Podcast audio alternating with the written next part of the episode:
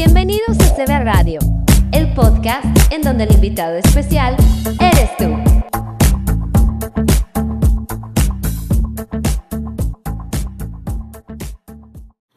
Hola, hola, hoy en Moviendo Vidas hablaremos de padres ausentes, tipos y formas. Comenzamos.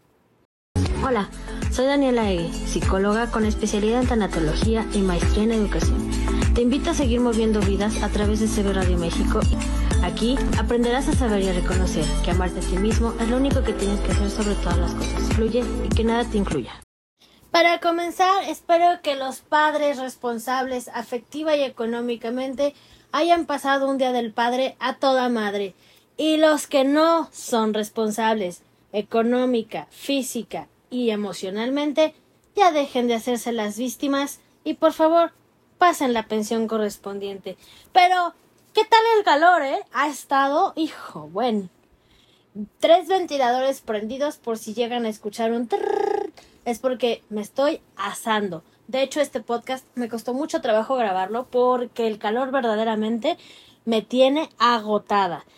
Pero bueno, los tan mencionados padres ausentes son una variada tipología de padres y, y madres también en los que hablaremos a lo largo de este podcast y se refiere a los padres que singularmente son lo más común del sexo masculino. Claro, con la aclaración previa de que aquí nadie se sienta discriminado ni ofendido, ¿eh? porque también hay mujeres que son abandónicas. No lo dejemos de lado. Padres ausentes, ¿qué y quiénes son? Los padres ausentes son aquellos padres que por diferentes motivos delegan la educación de sus hijos a terceros. Los padres ausentes no sienten la necesidad de implicarse activamente en el día a día de sus pequeños. No están ahí cuando más los necesitan, solo están ahí para regañar o hacerse las víctimas. Son padres en general del sexo masculino que declinan la obligación de educar por considerar una función inminente a la figura materna. O sea, se Muchos tienen pensamientos machistas. No obstante, hay que aclarar que hay madres también que se vuelven ausentes, pero son las menos, ¿eh? Tipos de padres ausentes, sus formas de no estar presentes, ya sea el desaparecido o el desconocido, el que no se hizo cargo desde que dijo estoy embarazada, el padre ausente que desaparece tras la separación, que ese es el más común, se divorcian no nada más de la mujer, también se divorcian de los hijos, y muchos em, se olvidan de que tienen a quién cuidar y por quién ver. Y son los que más desean tener fotos el Día del Padre. Hay mucha incoherencia aquí, pero bueno. Ay, cierto que es un tema muy complejo, el de la que, pues, ay, desgraciadamente soy conocedora. Hay padres separados que luchan por una custodia compartida y otros que de plano ay, solo quieren estar para fregar. Padres que quieren estar más que presentes, más de lo que estuvieron cuando estuvieron casados, eh, son pocos, son muy pocos. Pero, ¿cómo repercute esto en el pensamiento del niño? Pues muy simple, genera niños a veces eh, muy inseguros, pero por otro lado yo creo que es a veces mejor tener un padre ausente que no te aporta nada ni te suma nada positivo a tener un padre presente, borracho, golpeador, violento.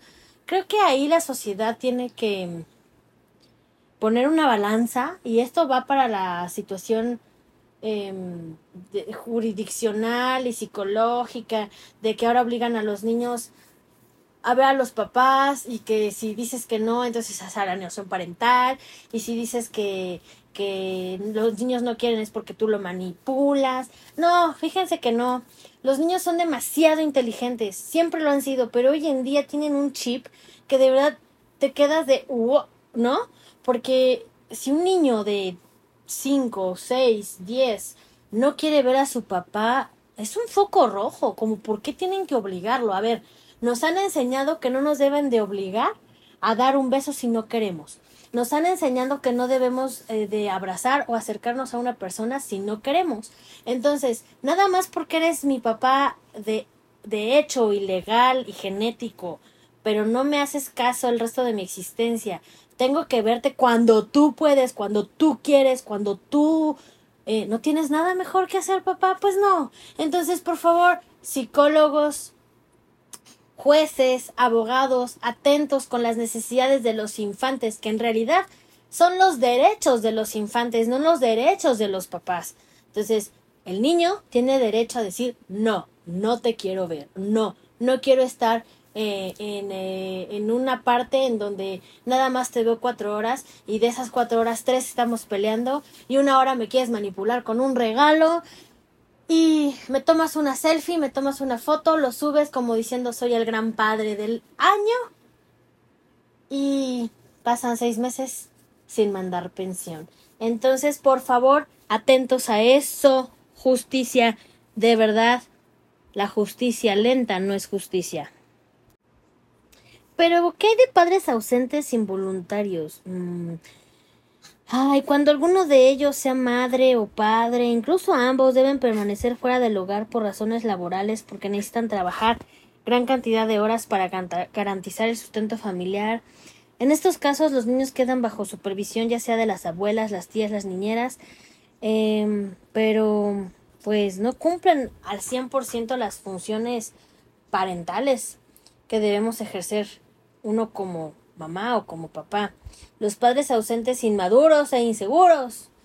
Em, bueno, pues creo que eso está de más decir, pero este tipo de padres pertenecen a la vez a esta categoría de padres ausentes irresponsables, deudores alimenticios y muchas veces narcisistas, porque pues por muy presentes que estén no ejercen una función parental adecuada, se olvidan que son adultos y se niegan a crecer y nada más los manipulan, los chantajean y para este tipo de papás mejor que no estén, no nos estorben padres ausentes a causa de madres absorbentes. Existe este tipo de padre ausente, aquel que es apartado de la madre, una madre absorbente que no permite la participación del progenitor. Aunque parezca mentira, existen estas mamás.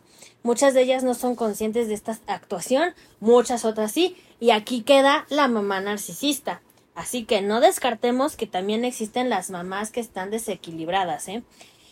Eh, he conocido madres que eh, no dejan ni siquiera que le cambien el pañal, el, la leche, eh, bueno, un sinfín de cosas.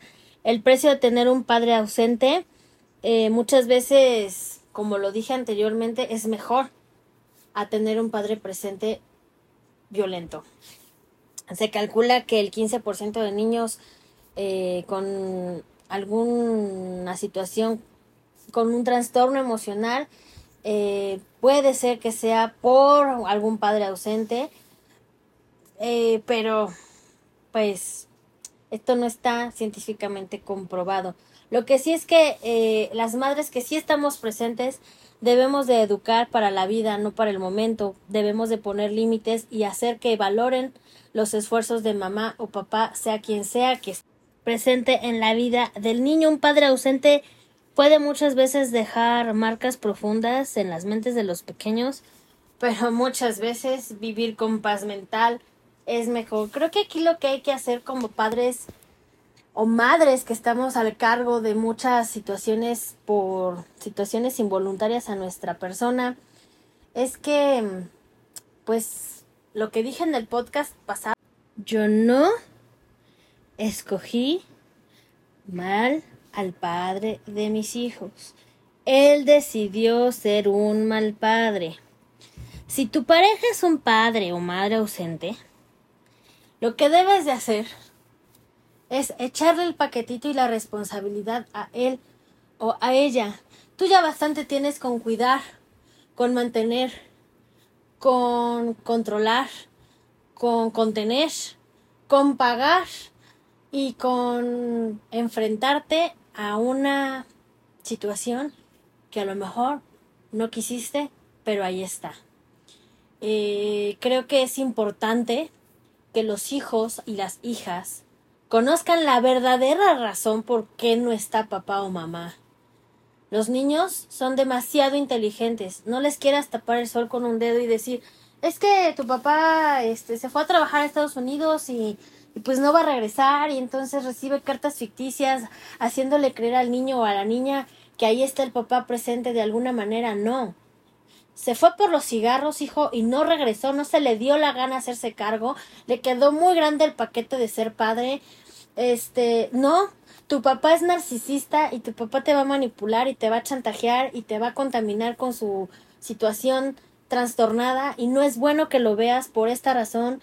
Cuando estés un poco más grande, a lo mejor si tú quieres conocerlo y ver de viva voz lo que está pasando, vas, adelante, estás en tu derecho, porque es derecho de los niños, no derecho de los papás. El ver a sus papás, el ver a sus mamás. Eh, muchas veces hay mamás que por enojo, por frustración, no dejan ver a papás que sí son buenas personas y que sí son responsables y que económicamente y afectivamente ahí están. Pero muchas otras dices, no, no, no, no, no, no, no. O sea, no puede ser que tú, que supuestamente tienes 50 años, actúes y pienses que un niño se va a, alimentar, a sustentar, a regalar, a vestir con 50 pesos al día y que seis meses dejes de mandar una pensión buena. Y no con buena digo que te manden 100 mil pesos, no tampoco. Pero a ver, la vida está muy cara. Como por qué creer que con una cifra de hace cinco años, cuando tu hijo tenía un año, tú creas o en tu cabeza obtusa de cacahuate pienses que con esa misma cantidad de hace cinco años, cuando tenía un año, eh, se alimente, se vista, se calce, se pague escuela, con esa misma cantidad, cuando la vida cada vez está más cara, cuando un tanque de gasolina que se llama con 500 pesos ahora se llena con 800, cuando un litro de leche costaba 15 pesos y ahora cuesta 20, eh, cuando por muy barata que esté en las escuelas son tres mil, cuatro mil pesos, porque sí, también tienen derecho a una educación digna. Y no con esto estoy diciendo que las escuelas de gobierno estén mal, no, pero si hay la posibilidad de que tu hijo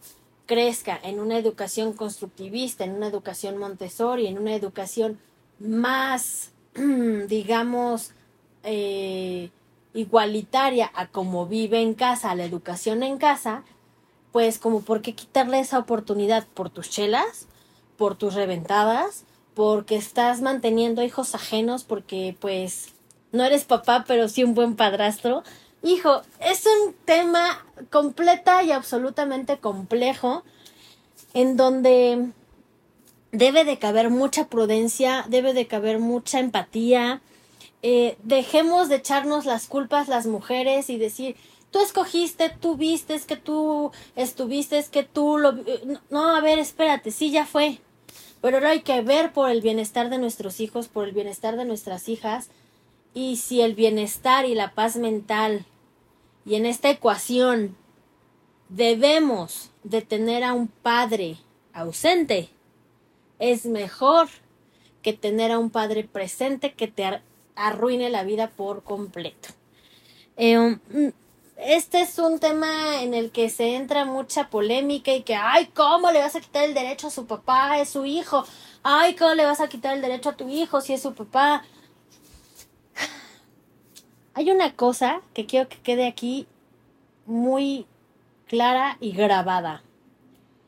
Cuando hay un padre ausente por voluntad propia y se estén quejando con sus cuates, con sus amigos, y que le estén diciendo es que mi exmujer no me deja ver a mis hijos, está loca y se hagan la víctima, pregúntenle cuánto, qué, qué, cuánto calza, cuánto mide, cuánto pesa, qué come, qué le gusta, en qué escuela va, qué aprendió, cuántos años tiene. Y si les contestan, pues sí, no se está haciendo la víctima, pero lo dudo. Si te dicen no sé, ay, mi hijo, cambien de amigo porque este es un manipulador, cualquiera. En fin, pues son muchas cosas que eh, se quedan en el tintero porque es un podcast muy cortito, pero padres ausentes, si de verdad no les interesan sus hijos, de verdad, son irresponsables afectiva y económicamente, aléjense. Padres ausentes que los están obligando a ser ausentes, no se quejen en redes, vayan y hagan pleito legal y peleen por sus hijos y hagan lo que tengan que hacer por de verdad ver a sus hijos.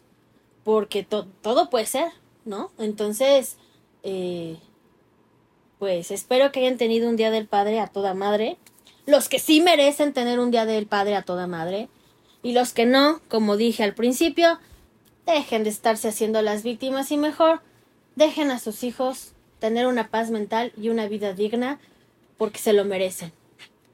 Yo soy Daniela Ege, esto fue Moviendo Vidas, mis redes sociales como siempre, TikTok, Psicología y Tanatología, SIG Daniela Ege en Facebook e Instagram, como siempre eh, colaborando con mi querida amiga Isa Pink en Vamos a Platicar.